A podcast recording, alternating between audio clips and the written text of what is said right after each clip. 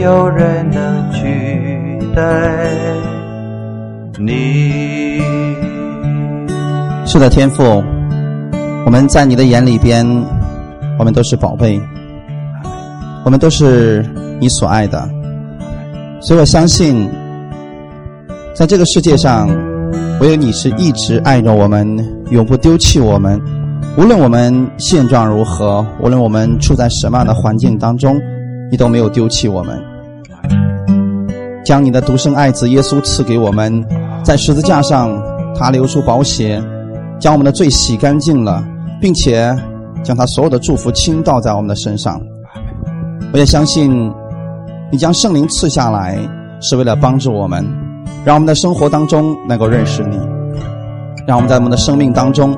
能够经历到神你这样的大能，把今天这个时间完全交给你。我相信主你已经悦纳了我们的敬拜，悦纳了我们的赞美，因为你看的并不是我们唱的多么的优美，而是我们的心，我们的心思意念在你的面前。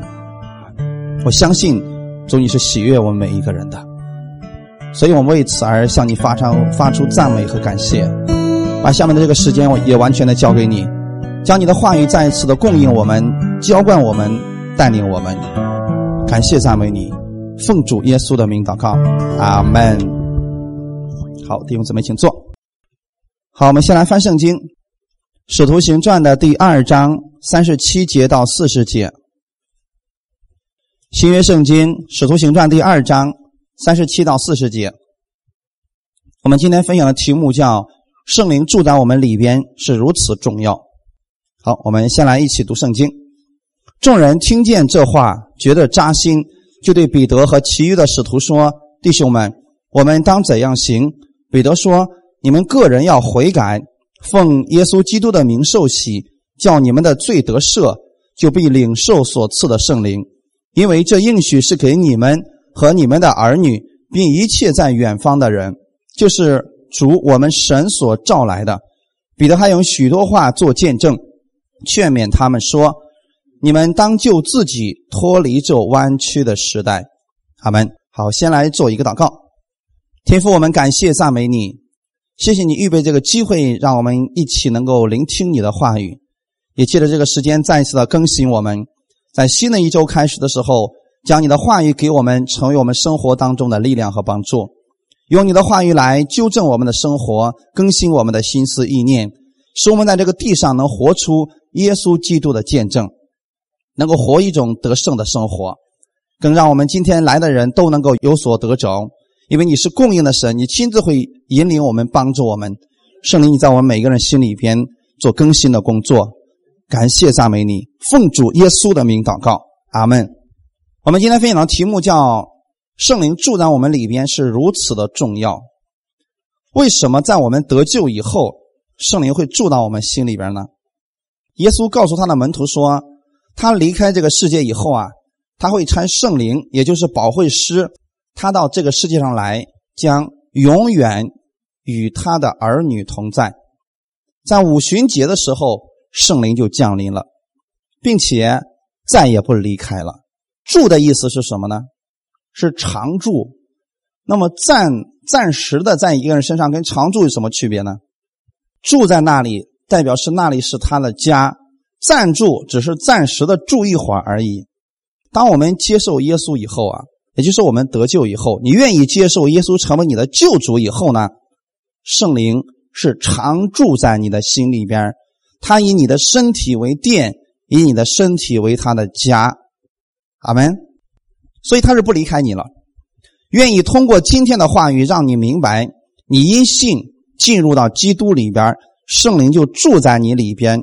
再也不离开了，并且你还可以让这个真理的圣灵，也叫智慧的灵、无所不知的灵，来帮助你在生活当中，让你凡事亨通。靠我们自己，我们不可能，因为就算是再聪明的人，也会有失误的时候。但如果是圣灵来引导你的话，就算你现在失败了，很快圣灵会帮助你重新站起来的，因为他是智慧的灵、真理的灵。无所不能的灵，阿门。看一段经文，《约翰福音》十四章十六节到十七节。《约翰福音》的十四章十六节到十七节，我要求父，父就另外赐给你们一位保护师，叫他永远与你们同在，就是真理的圣灵，乃世人不能接受的，因为不见他，也不认识他。你们却认识他，因他常与你们同在，也要在你们里边。他们，这是所有的我们信耶稣的人，我们的盼望在这里。耶稣说：“我要回去了。”门徒们很舍不得，也很担心，说：“你走了，我们怎么办？”但是耶稣说：“我会向父来祈求，父就会赐下一位保惠师，他永远与你们同在。这位圣灵跟耶稣有什么区别？耶稣他在以色列做工的时候，他不能在中国做工，因为他是以圣子的身份。但是圣灵不同，圣灵是可以。”在任何地方、任何时间，在我们每一个人的心里面来做工的，阿门。这就是圣灵。所以耶稣去了以后，他差保惠师圣灵三位一体的圣灵的位格的神，对吗？他将与我们同在，直到永远。那么这个圣灵，它是真理的圣灵，为什么呢？它本身就是真理，就像耶稣一样，他是真理。乃是世人不能接受了。为什么世人不能接受他？因为看不见他，也不认识他。你们认识圣灵吗？今天你接受了耶稣，圣灵是不是住在你里边了？如果你连圣灵都不认识，可就麻烦了。这身体的主人是谁？是不是圣灵？圣灵是不是住在里边的？如果你连这个主人都不认识，是不是很可惜啊？所以弟兄姊妹，我们要明白一件事情，因为看不见他，你能不能看见他呢？看不见，但你能不能认识他呢？一定要认识他啊！他在哪里认识的？神的话语里边告诉你了。那么神的话语怎么能够变成活的呢？比如说圣经里面说了，信的人必有神迹奇事随着，就是手能拿蛇，手按病人，病人就被好了。你怎么相信这个话它能变成真的呢？其实是借着圣灵把这个话语成为神迹，理解了吗？要不然我们读的就是一篇死的文章，就是一个故事，就是一段历史而已。如果圣灵来证实这个话是真的，他是亚伯拉罕的神、以撒的神、雅各的神，也是你的神，发生在他们身上的神迹，今天可以发生在你身上，是谁在做工？没错，一定是圣灵啊！如果把圣灵拿走，这本书就毫无生命。因为有圣灵来证明神的话语是正确的，所以他证明的时候，你虽然看不见他，但是你透过圣灵所做的事情，你就可以知道他是存在的。所以耶稣曾经对圣灵是怎么说的呢？说风怎么样吹过，没有人看见他，你是怎么认识风的呢？感觉吗？你看到了风走过去之后留下来的痕迹，比如说，你看那个风向标是不是一直在转？看那树叶子一直在动，那个是风吗？不是风，那是风所走过去之后留下来的痕迹而已。今天对我们来说也是一样的，你看不见圣灵，但是你能看见圣灵所做的工作，对吗？比如说，我们给一个人祷告，这个人被圣灵充满了；我们祷告，这个人得医治了；我们看到这个人生命的改变，是不是圣灵在做工？肯定不是我们在做工，透过这些事情，我们认识了圣灵。同时，你要明白，圣灵住在你的里边，是常住在你的里边，他会跟你讲话的，阿门。他会跟你讲话的。所以，如果你们还没有听过圣灵对你讲话了，你可以向神来祷告，你让我听见你的声音。现在我们跟旧约不同了，在旧约时代，圣灵并不是住在信的人心里边。为什么？为什么不能住在里边？为什么救的时候不能常住在里边？因为罪的问题啊。我们今天有没有罪？身份的问题。其实真是因为罪的问题。在旧约的时候，罪的问题还没有被完全的解决。他们是借着牛羊的血来献祭，那么这个罪没有被除去，只是被暂时的遮盖了。圣灵不可能。与罪同在，所以那一年当中，如果你献上了牛羊的血，好，牛羊的血暂时把这个人的罪给遮盖住了。但如果过了这个期限，你没有献上牛羊的血呢，你的罪就显露出来了。那么这个时候，圣灵就要离开你。所以这就是在旧约之下的跟我们的不同之处。所以在旧约的时候，常常出现一句话叫“耶和华的灵降在谁的身上”，听说过这句话吧？耶和华的灵降在谁的身上，或者耶和华的话临到谁的身上，这个是常住的意思吗？不是，他是暂时的居住。做完了事工以后，他还要离开的。所以在旧约的时候，你看那些先知，他们见到神的时候什么状态？非常的惧怕，包括以赛亚在内，他伏伏在地说：“哀哉，我要死了，因为我是个不洁的人，我还住在不洁的民当中。圣灵是圣洁的。”所以那个时候，你看这个是不是天使用一个火炭放在他的嘴上，说你洁净了？人在被圣灵使用之前，首先得洁净自己，这是所有旧约被神使用的人一个特点。等施工结束以后，圣灵就会离开他，他的能力就随之而消失了。所以圣经里边出现了很多耶和华的灵降在，比如说耶和他的身上。基甸的身上，参孙的身上，耶和华的话，耶和华的灵临到以赛亚、耶利米、以西结，是不是都是这样的？我们今天看一个人，旧约里面的第一个以色列王叫扫罗王。所以旧约的时候，他们被被圣灵临到的时候，有一个非常明显的特征，就是先知要将膏油倒在他们的头上，知道这件叫高抹一个人。今天有很多人因为不明白圣灵的工作，也会说：“哇，让圣灵现在就高抹你吧。”这话对不对呢？早都高抹过了。你知道，当一个人他，比如说扫罗王，一共被高了几次？是每年都高一次吗？高一次就够了。高抹你做以色列的君，然后你就时候到了以后，你就坐上了王位了。大卫是不是也这样的呢？不是每年都高一次的吧？不是过一会儿每周都高一次的吧？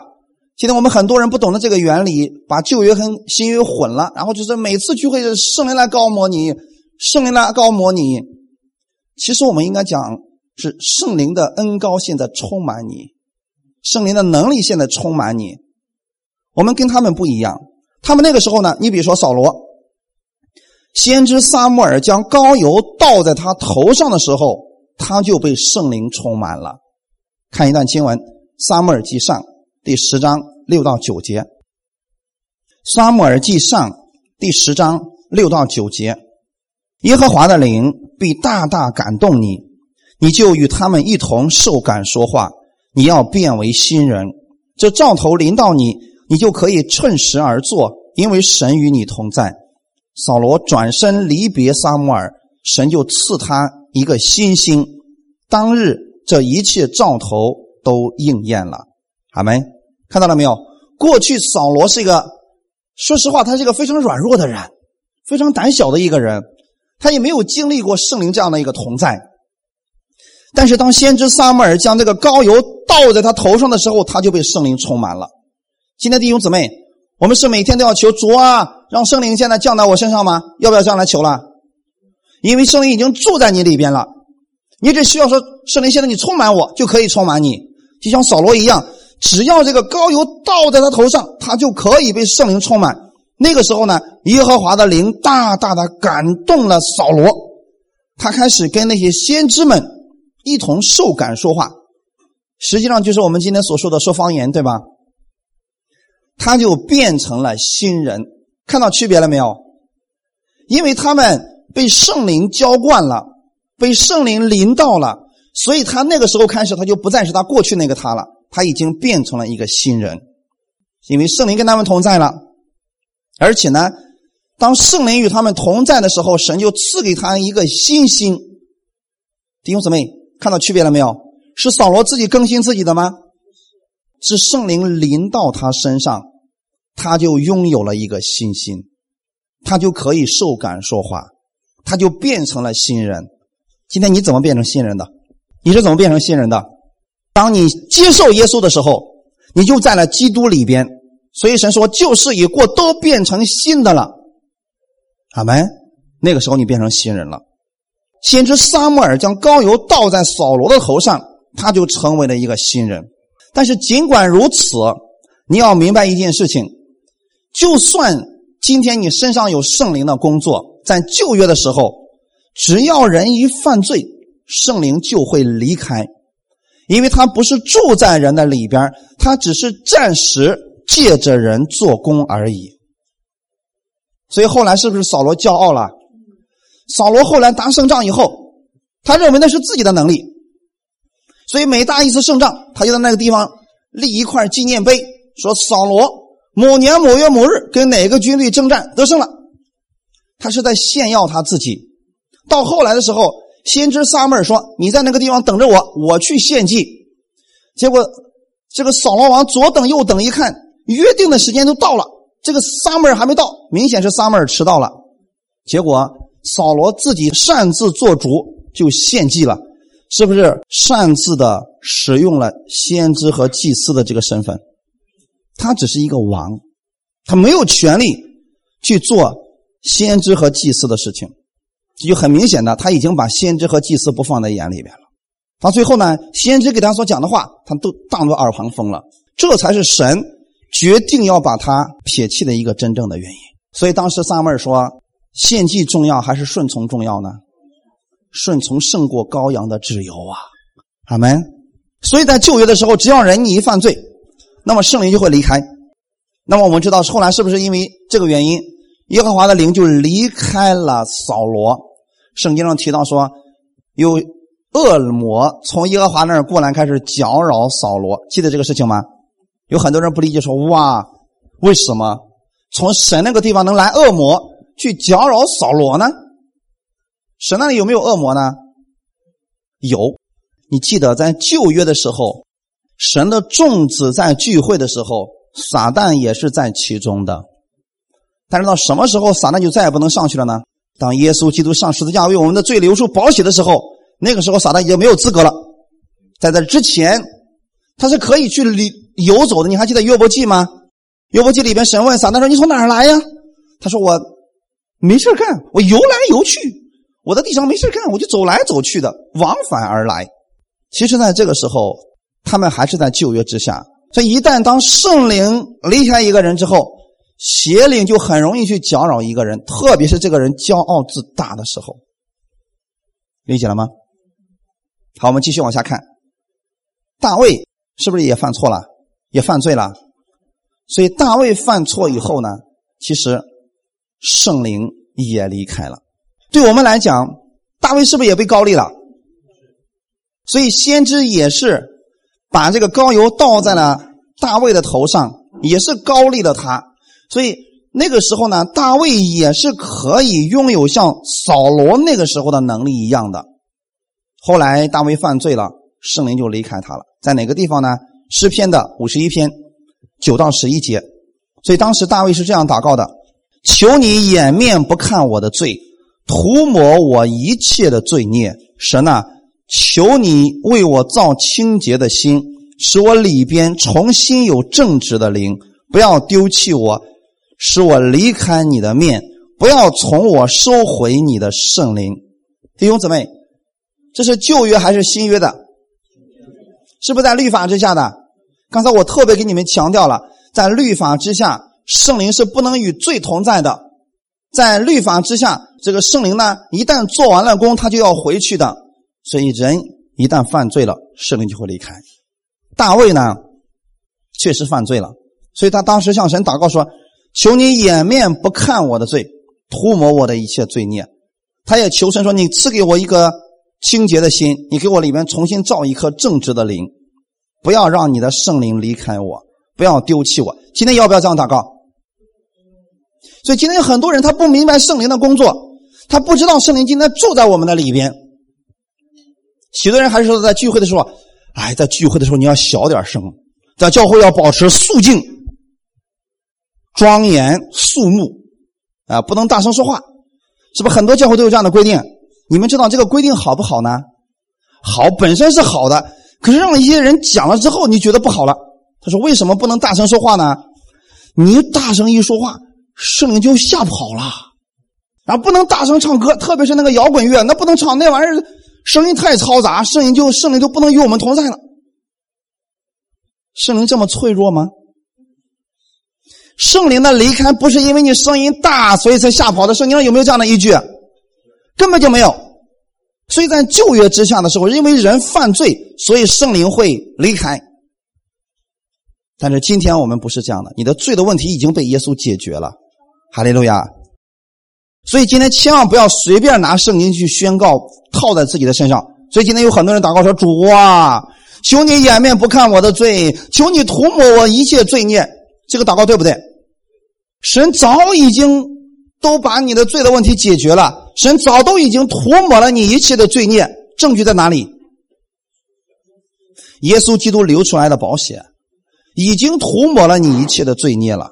然后他说：“神啊，求你给我造一颗清洁的心，使我里边重新有正直的灵。”那么你以前里面有有的是什么灵啊？是不是正直的灵？所以大卫在这求的是：主啊，让我里边有你的圣灵。不要收回你的圣灵。过去的时候，哦，我参加过好多年的早祷。去的时候，早上起来，你知道祷告什么不？主啊，今天千万别让你的圣灵离开我呀！那时候我也很担心，早上起来之后得好好祷告，因为今天如果不祷告，圣灵就不在了。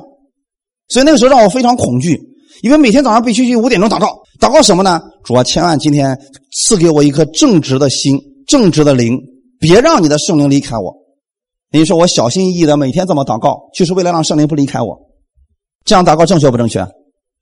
如果我们祷告了，圣灵才不离开，你知道有多可怕吗？哪天你要忘记了，圣灵就不在了。所以很多人说我今天感觉不到圣灵的同在了，因为我今天没祷告。这种感觉正确不正确？完全错误的。因为我们不是在那个旧约之下的五旬节以后，也就是新约耶稣上十字架之后的五十天。圣灵如同火焰一样降临在门徒们的身上。当时大约有一百二十个人被圣灵充满。阿门。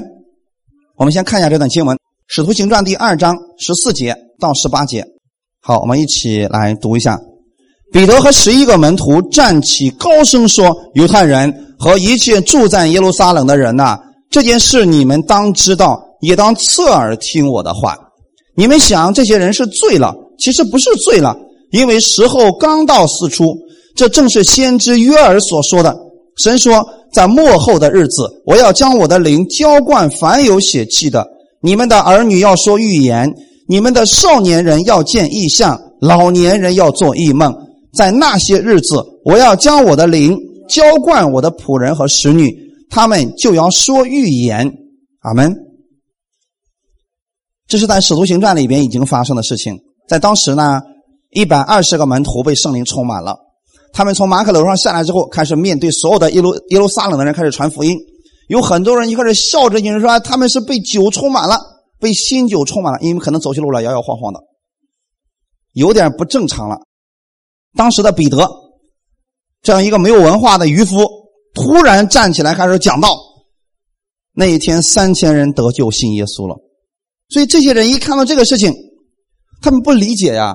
当时彼得说，而且是站起来高声说：“犹太人和住在一切住在耶路撒冷的人呐，这件事你们当知道，也当侧耳听我的话。你们想，我们是醉了，其实不是醉了，是时候刚刚到，旧约的话语应验在使徒们的身上了。什么的话语呢？旧约约珥书里边。”有一段话语说，在末后的日子，我要将我的灵浇灌凡有血气的。那么这个日子是什么日子？在那些日子，我要将我的灵浇灌我的仆人和使女，他们就要说预言。什么日子？五旬节的时候。五旬节的时候，所以你会发现，其实，在旧约当中提到了很多日子。那个日子不一定是耶稣上十字架的日子，在这儿说。那些日子，我要将我的灵浇灌我的仆人和使女。什么时候圣灵浇灌下来的呢？这个浇灌跟旧约里面的吹口气可是不一样的啊！你看，在耶稣基督复活以后，是不是有四十天跟门徒在一起？当时耶稣对门徒们说：“你们受圣灵吧！”呼，吹了一口气。那个时候，他们有没有被圣灵充满呢？他们只是有圣灵在里边暂时做工，所以他们依然会软弱，因为做完的工呢，圣灵还是会离开的，所以他们还是会害怕，还会软弱。直到什么时候呢？直到五旬节圣灵浇灌下来的日子。你想想看，当时看着耶稣升天的一共有多少人？五百个，五百个人亲眼看到耶稣升天，然后天使对着五百个人说：“加利利人呐，别在这看了，赶紧回家去吧！你们要在耶路撒冷等着，等候呢从上面来的能力，是不是指圣灵的降临？”所以这五百个人都看到这个事情，都听到了这个事情了，但只有一百二十个人在那祷告，也就是这一百二十个相信的人，他们当时亲身经历了圣灵的浇灌。那么这里的浇灌是什么意思呢？原文当中的意思是倾倒、倾注，就像我们是一个器皿一样，你是一个水杯的一样。现在呢，圣灵是把他的这个灵。然后直接全部倒在你的里边，倒满了为止，这就是圣灵的充满。而且呢，倒满之后呢，他就再也不离开了。所以说那些日子，我要将我的灵浇灌我的仆人和使女，他们就要说预言。彼得、使徒啊，还有很多的这个门徒们，他们都是这样被圣灵浇灌的。哈利路亚！所以这是。常住在里边，再也不离开了。这也是新约之下的我们跟旧约之下的人不同之处在这里。今天圣灵住在你的里边，重要不重要呢？太重要了！你看看门徒们没有被圣灵充满之前，他们是什么状态？岂止是害怕呀？他们除了害怕，而且还没有能力，没有方向，不知道怎么样去过生活。所以彼得说：“我去打鱼去了。”他不知道自己能干什么。对我们来讲，如果今天圣灵不是住在你的里边，就算把整本圣经给你，你知道耶稣死而复活了，你仍然没有能力，你仍然不知道方向在哪里，仍然不知道神的话语到底是什么意思。这些经文必须靠圣灵来解开的。所以，圣经这本书看起来简单，但实际上是最复杂的书。如果没有圣灵的开启，谁都看不懂。今天有多少文化知识很高的人把圣经给他，根本看不懂里面说的是什么。但是当圣灵一解开的时候，你就完全明白这里边说的是什么意思了。有时候圣灵的方法其实很简单，简单到我们觉得这个方法太笨了。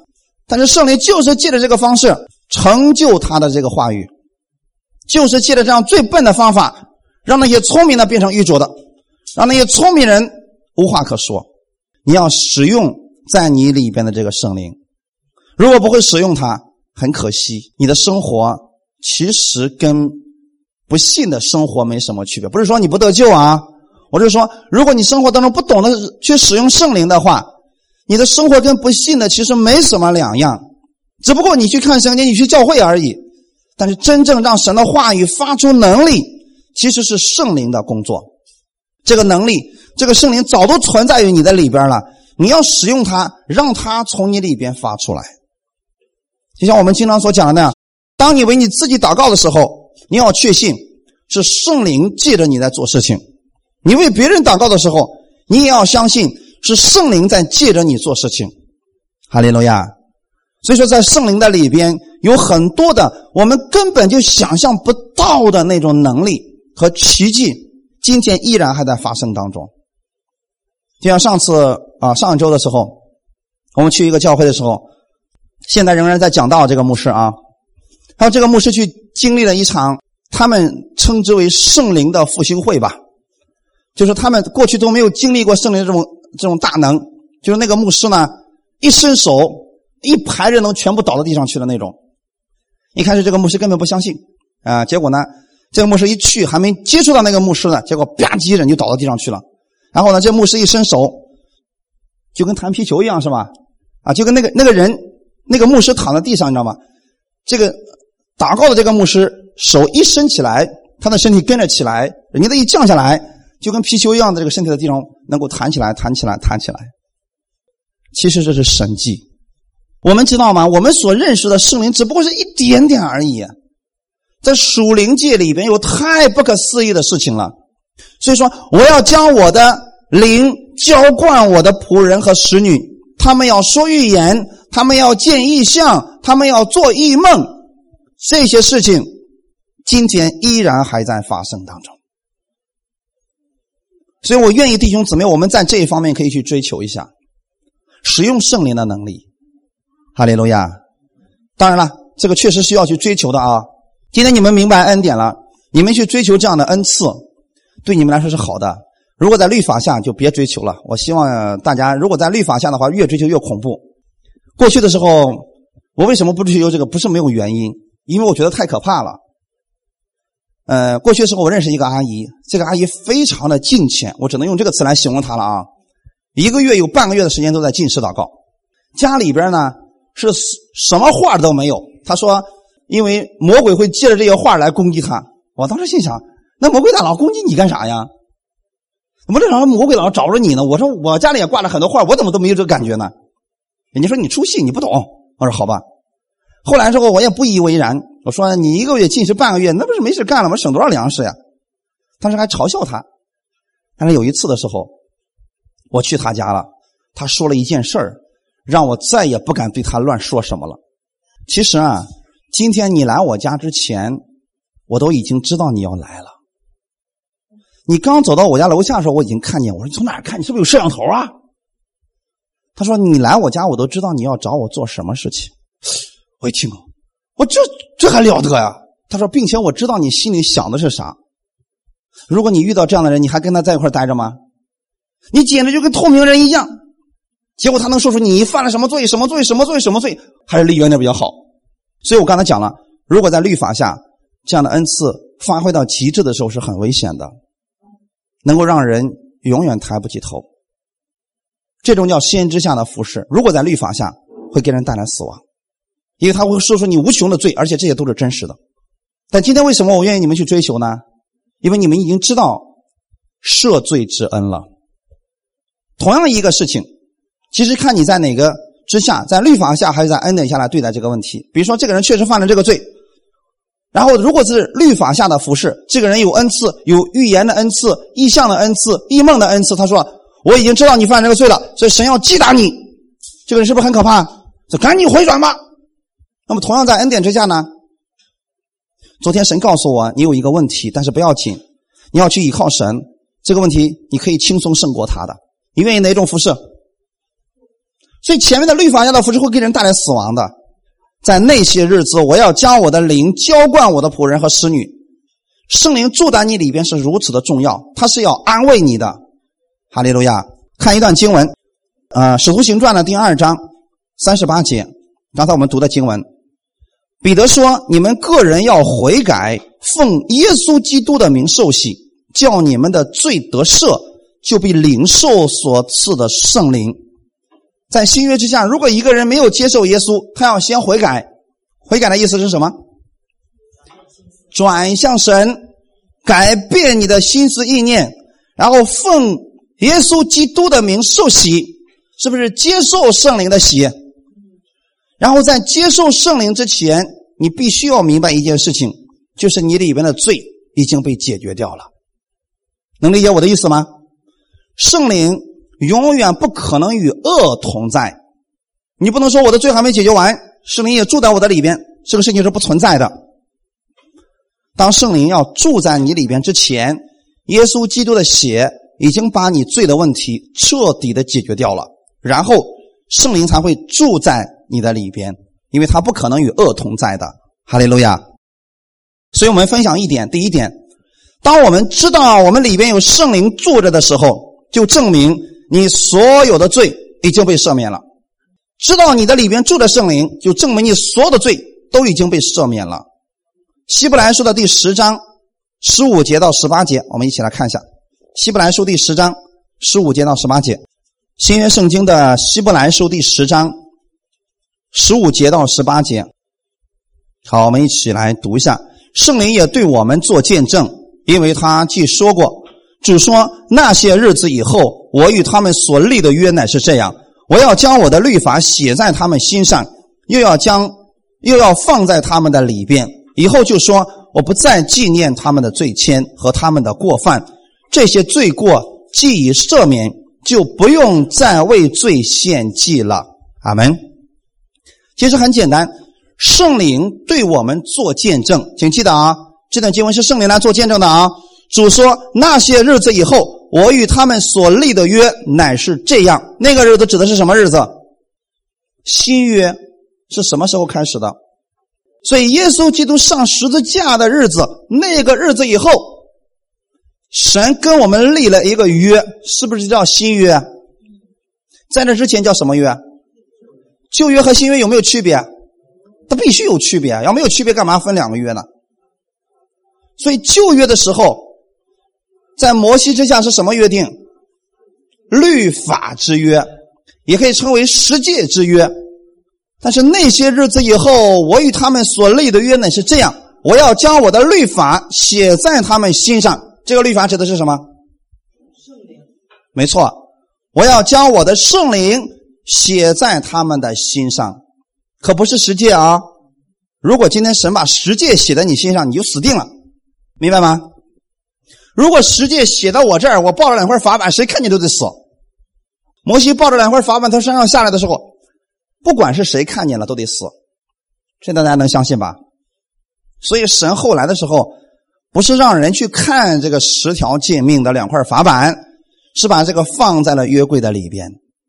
但是新约之后，神不可能说我要将我的律例典章，要将我的这个律法实践写在他们心上。那我们每个人就别活了，活不了了。这里指的是圣灵，就是新约之后，当你接受耶稣的时候，圣灵就住在你的心里边圣灵就住在你的心里，一定要记得啊，时刻的记得，现在你的心里面是住着圣灵的，又要放在他们的里边这是神给你的一个礼物。当你接受耶稣的时候，圣灵就嗖住在你的心里边再也不离开了。所以十七节说，以后就说我不再纪念他们的罪愆和他们的过犯。为什么不再纪念了？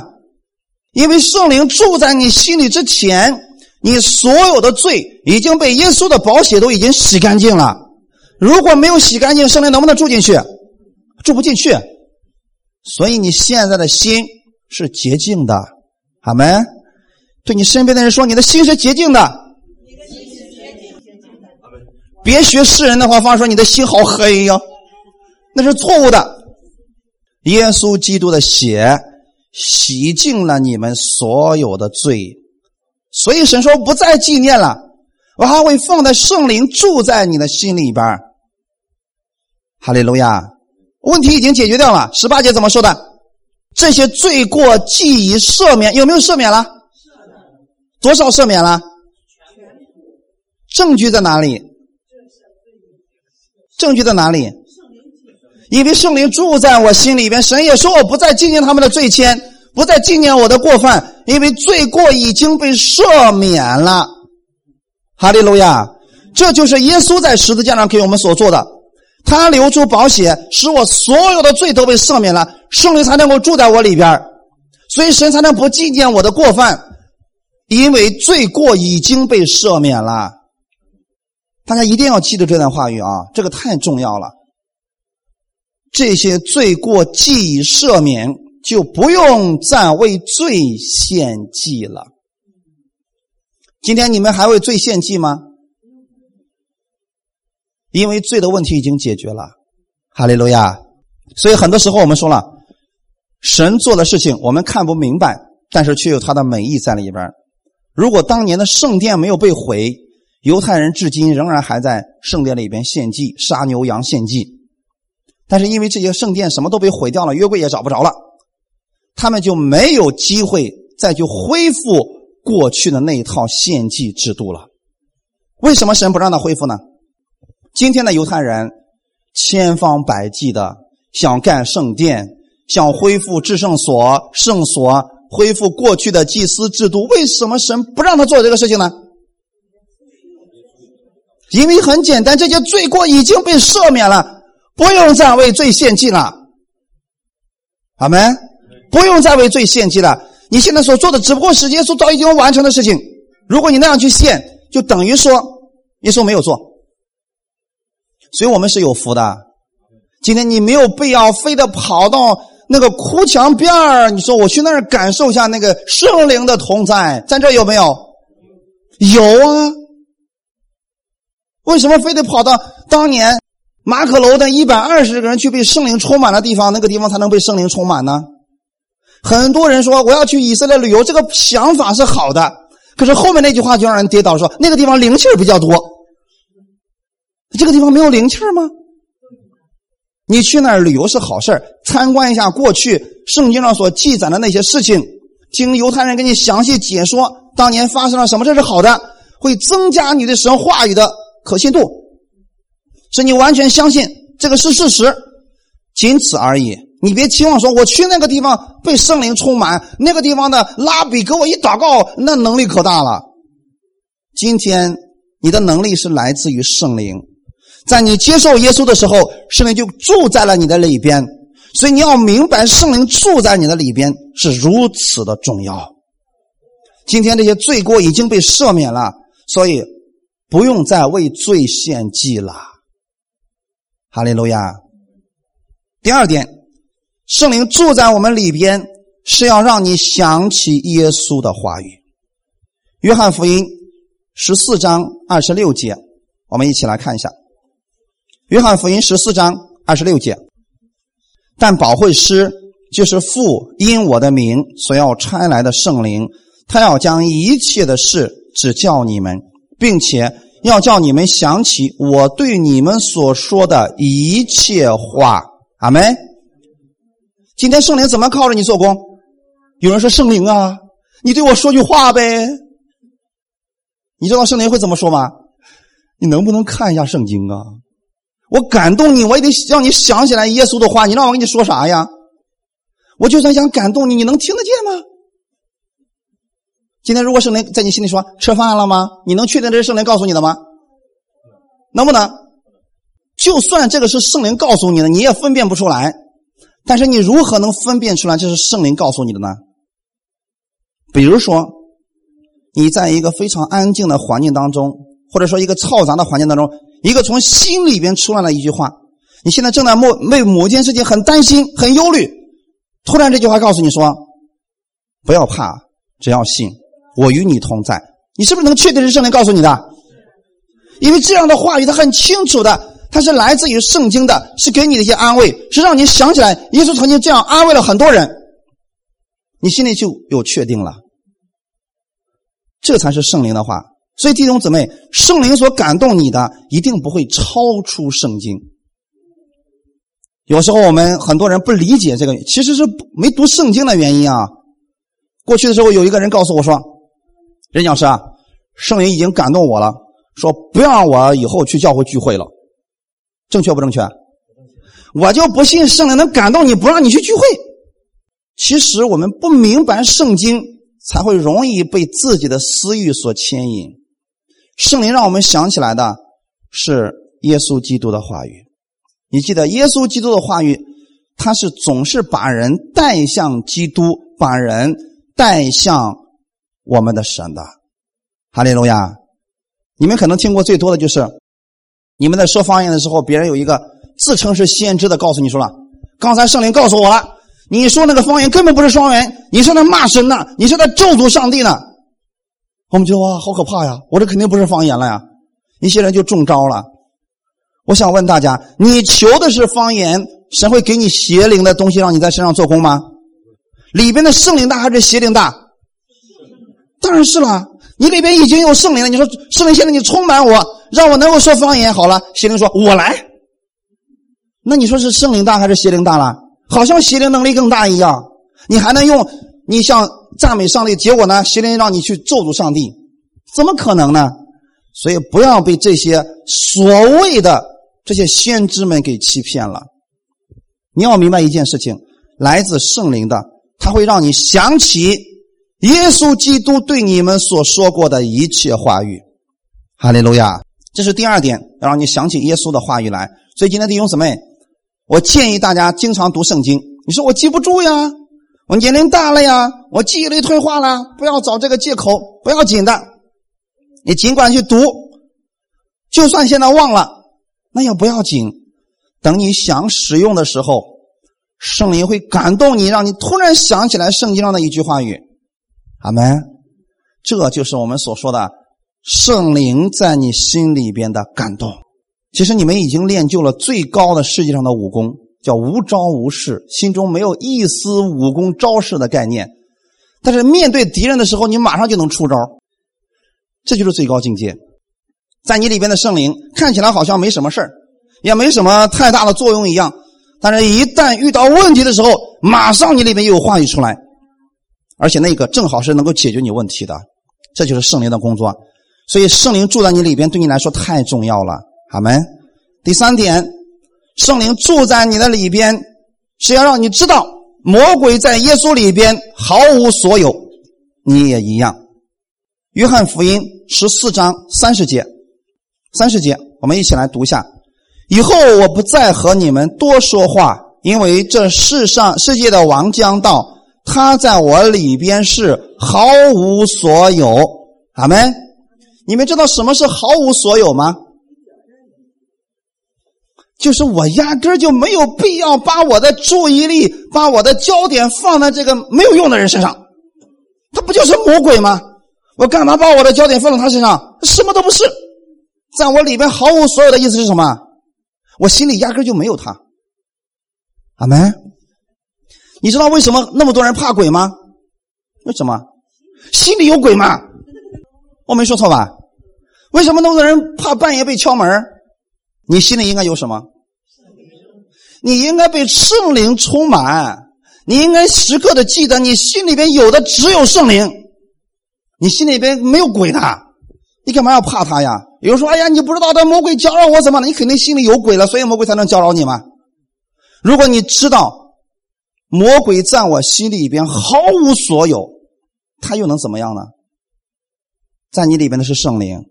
在你里边的圣灵比那世界上的更大，哈利路亚！所以我建议大家不要从你的嘴巴里边常常去谈论鬼有多么的强大，他啥都不是，他什么都不是。你要谈论的是你里边的这个圣灵，他才是最强大的。阿门。第四点，圣灵住在我们里边是如此的重要，它能让你经历神的大能，在生活当中得胜。如果你不知道圣灵的能力，也不知道这个圣灵已经住在你的里边，你的罪的问题已经被解决了，而且圣灵愿意与你同在，无论你往哪里去。如果你不明白这一切的话，你就想通过自己的努力去取悦神，靠自己的努力去战胜你的生活，其实很简单，让圣灵来做吧。阿门。你给自己祷告的时候，你要相信，不是你在祷告，是圣灵在帮助着你。有很多时候你不知道这个事情怎么去祷告。你可以用方言祷告，实际上是最简单有效的一种祷告方式。在罗马书第八章说了，圣灵用说不出来的叹息来替我们祷告。其实他的意思就是，圣灵用说不出来的那种语言跟你一起祷告，我们称之为方言祷告。你说我听不懂啊？不要紧，圣灵可以解决你的问题的。哈利路亚，可以让你的生活当中经历这样的得胜，经历神的大能。所以，很多我们看到的神迹的发生，其实是圣灵在做的事情。你里边已经拥有了圣灵，让他发挥点作用吧。阿门。所以今天你要多多的去认识神的话语，然后呢，说主，我相信你，这个话语今天可以成就在我的身上。那么圣灵可以做工，让你亲眼见到这个神迹的发生。阿门。上周的时候。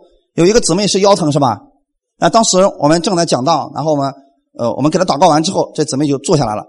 她说：“这个后来结束之后，她就说我的腰疼好了。”她说：“我这个胳膊还有点麻，这右胳膊有点麻。”我一看这样，我说：“这样，用你的左手放在你的右胳膊上。”他就放上去，因为这个时候我们已经不用给他祷告了，他已经听过道了。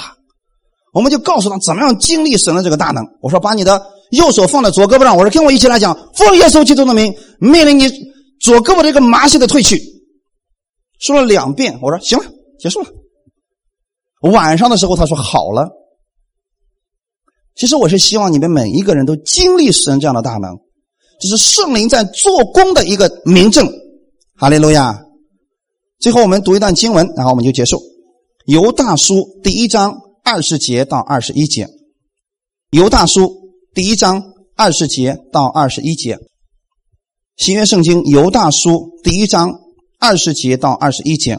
亲爱的弟兄啊，你们却要在至圣的真道上造就自己，在圣灵里祷告，保守自己常在神的爱中，仰望我们主耶稣基督的怜悯，直到永生。阿门。所以最后，犹大亚告诉我们的是：你要在至圣的真道上造就自己。其实很简单，多读圣经。在圣灵里祷告，用方言祷告，保守自己常在神的爱里边，要常常提醒自己，你是住在神爱中的人，阿门。然后仰望我们主耶稣基督的怜悯，你要知道神既然愿意怜悯你，愿意赐恩给你，直到你成为丰盛的，哈利路亚！这是我们天父的心意，他把圣灵赐给你。是不希望你靠着自己在地上生活，他是希望你靠着圣灵去经历神的大能，在生活当中常常得胜。所以我愿意弟兄姊妹把神的话语常常放在你的心里边，透过方言祷告，你要时刻记得你是住在神的爱里边的人，在基督里边没有人可以把你拉出去。今天神要赐福给你，要赐怜悯给你，赐恩典给你。让你在生活当中经历他的得胜，阿门。好，弟兄姊妹，我们一起来祷告。天父，我们感谢赞美你，谢谢你这样的爱我们，帮助我们，使我们今天知道我们所有的罪已经被赦免了。当我们今天知道我们所有的罪已经被赦免的时候，我们明白了圣灵已经住在了我的心里边，因为这就是我们罪得赦免的另外一个见证。我知道。如果我的还有一个罪没有被赦免，圣灵就不能住在我里边。今天我知道你住在我里面，永远不离开了。我的身体是圣灵的殿，我的身体是圣灵的殿。我住在你的爱里边，我住在你的光里边，我在你的怜悯之下，在你的恩典之中。主，我愿意在这至圣的真道上造就我自己。你赐给我一颗渴慕你话语的心。让我这一周，我以喜悦你的话语，让你的话语成为我生活当中的标准。虽然我有很多不明白，但我相信圣灵会引导我，会开启我，让我看到你的亮光。也赐给我一个心，让我愿意在圣灵里边祷告，借着方言祷告，让我明白我所不明白的事情。借着方言祷告，使我重新得力，让我知道神是爱我的，让我知道我所有的罪已经被赦免了。让我知道圣灵住在我的里边，可以引导我过得胜的生活。我不再是靠自己，而是靠圣灵去生活的一个人。感谢赞美你，天父，你是如此的爱我。也奉主耶稣基督之名，保守我们今天听到的所有的弟兄姊妹。这一周是不一样的一周，因为圣灵与你同在，他会赐给你力量，他会赐给你智慧，让你在生活当中、工作当中、家庭当中品尝到他的能力，借着他的力量。战胜你的生活，感谢赞美主，奉主耶稣基督的名祷告，阿门。